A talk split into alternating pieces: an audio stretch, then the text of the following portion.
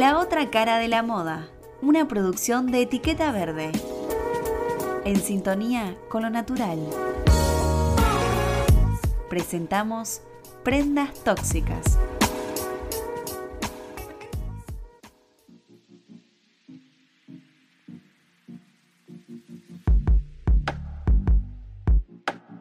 Bienvenidos al tercer capítulo de La otra cara de la moda. Hoy presentamos a nuestra invitada Jessica Puyo, quien forma parte de Fashion Revolution en Argentina. Esto es una ONG internacional que surgió a partir del derrumbamiento del edificio Rana Plaza en Bangladesh y se encarga de proporcionar información para que tomemos conciencia y así poder hacer de la moda un lugar mucho más sano. Jessica además cuenta con su marca de moda, la cual es ética y sustentable y se llama Biótico. Bienvenida Jessica, un placer tenerte aquí con nosotros. ¿Podrías explicarnos cómo afecta el fast fashion al medio ambiente? Bueno, hace eh, algunos años se empezó como a viralizar que la industria de la moda era la segunda más contaminante del mundo.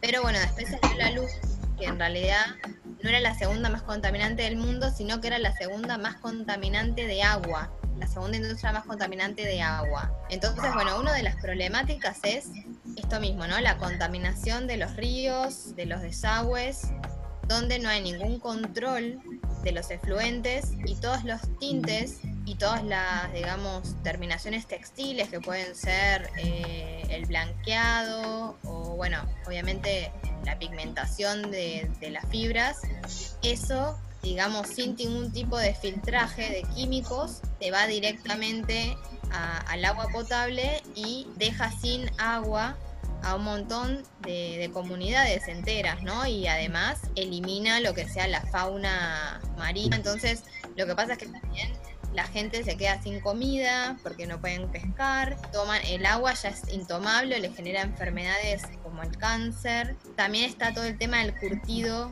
de cuero que se hace con cromo hexavalente, que es súper contaminante para los humanos, que nos genera mucho cáncer de vejiga y de riñón pero también si eso se va eh, a los cauces de agua, contamina muchísimo el agua, entonces después para poder purificar esa agua es mucho más complejo y hay países y comunidades, incluso acá en la Argentina, donde purificar esa agua resulta muy caro o no, no se efectúa, entonces las personas obviamente que están acostumbradas a tomar agua desde los cauces de, de los ríos o las napas, se ven muy perjudicadas Después, bueno, ni hablar de todo lo que sea extracción de cuero, ¿no? O sea, los animales son, algunos son cazados para poder quitarle su piel y genera un impacto bastante grande. También, por ejemplo, la producción de modal que se hace a partir de la celulosa de los árboles. Bueno, muchos árboles son talados. Y después de todo el tema ambiental también tiene que ver el algodón, que es una de las fibras naturales más producidas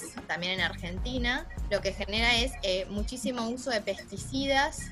Entonces eso contamina muchísimo el suelo, eh, le quita los nutrientes y también contamina a los pueblos cercanos a, a esas, esos sembradíos por la fumigación, que genera enfermedades y también eh, muchas enfermedades para los fetos y para los niños que, viven en esas comunidades. También los tintes cuando son largados, digamos, en los efluentes de agua, le cambian el sexo a los peces, entonces se genera un problema para la reproducción de los animales. Hay muchísimos problemas que generan estos químicos. El Fashion Revolution tiene el Fashion Transparency Index.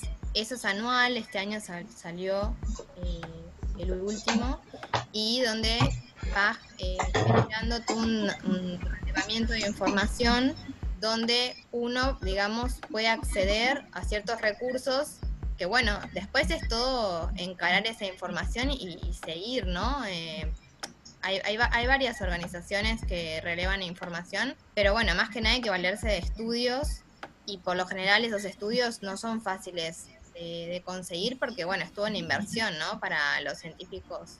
¿Cuáles son las zonas que consideras que son más afectadas por la contaminación textil? Primero, bueno, eh, donde yo nací, en La Salada, estaba el riachuelo, está el riachuelo, que digamos recorre casi todos los límites de la ciudad de Buenos Aires, eso es lo que, lo que separa. Y en los 90, en el costado del riachuelo se habían posicionado muchísimas curtiembres que luego cerraron, pero en ese momento no había una política medioambiental en nuestro país o en nuestra ciudad. Entonces lo que se ocasionó es que el riachuelo, porque está contaminado? Por las curtiembres, por ese croma hexavalente que emanaba del proceso de, hacer que una piel biodegradable, como es el cuero, se convierta en un material que no es biodegradable, que es el cuero curtido, que usamos para ponernos en, usar los zapatos, las carteras, digamos. Cuando alguien te dice que ese cuero es natural, yo pienso que no, porque ya tiene un proceso químico que lo transforma en otro material. Era, era biodegradable cuando no estaba curtido con ese croma hexavalente y también con los tintes que tienen que ser muy fuertes para poder, obviamente, teñir esa piel y que, bueno, que es tan gruesa y todos los procesos que lleva. Después, en Santa Fe hay curtiembres también en este momento, así que me imagino que es algo, no sé en qué causa de qué río estaría implantado, pero me imagino que si no eh, estaría, hay que ver cómo son los, los reglamentos medioambientales y si lo están cumpliendo,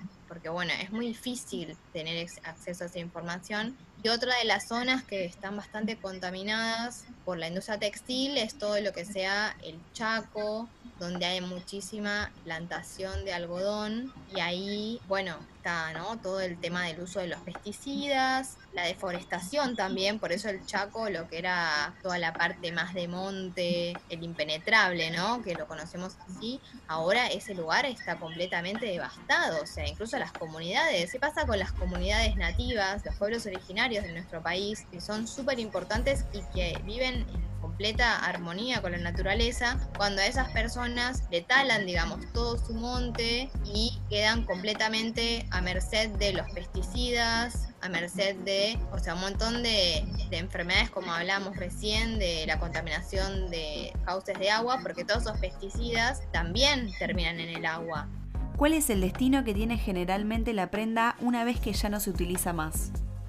Bueno, mira, actualmente, o sea, por más que uno eh, obviamente tenga todo un proceso de cuidado, e incluso eh, la done a una entidad benéfica o la reparta a alguien que la necesita, hay un montón de prendas que, bueno, terminan en los tiraderos de basura a cielo abierto y por lo general en Argentina eso se suele quemar. O sea, por más que no haya unas incineradoras, igual se terminan quemando. Y ese es el destino, un tiradero a cielo abierto. No hay una, sana industria de reciclaje textil en Argentina al momento si bien hay personas que hacen upcycling, que hacen super reciclaje, no hay como grandes cantidades, grandes volúmenes de textiles que son reciclados. Entonces, cuando nosotros nos deshacemos de una prenda, su destino final termina siendo el tiradero a cielo abierto. Jessica, última pregunta. ¿Cómo podemos ayudar desde nuestro lugar para frenar la contaminación e impedir el crecimiento del fast fashion?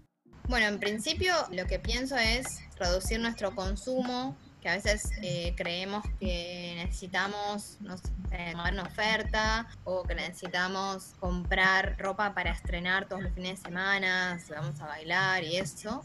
Pero eh, lo que pienso es que la primera manera es eso, ¿no? Rechazar ese consumo desmedido. Después si necesitamos comprar porque no nos queda otra, porque necesitamos realmente, es informarnos cuáles son las marcas que tienen una producción responsable o una producción sustentable, que tengan abierto quiénes son las personas que están produciendo y que sepamos que esos materiales no son contaminantes o contaminan lo menos posible. Y después, otra también otra de las premisas de Fashion Revolution, que en español es las prendas que amamos duran, es que todas las prendas que tengamos en nuestro guardarropa las arreglemos, las cuidemos y de esa manera podemos evitar tener que comprarnos algo nuevo porque estaríamos como reparando lo que ya tenemos en nuestro guardarropas. Te agradecemos Jessica por tu tiempo y también por informarnos. Esto fue el tercer capítulo de Prendas Tóxicas. Nos encontramos en el próximo episodio donde vamos a entrevistar a Natu Biglione. Ella es modelo y actriz publicitaria. Hasta la próxima.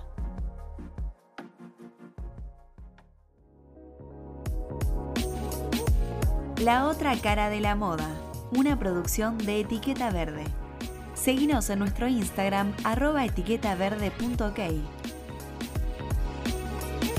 En sintonía con lo natural.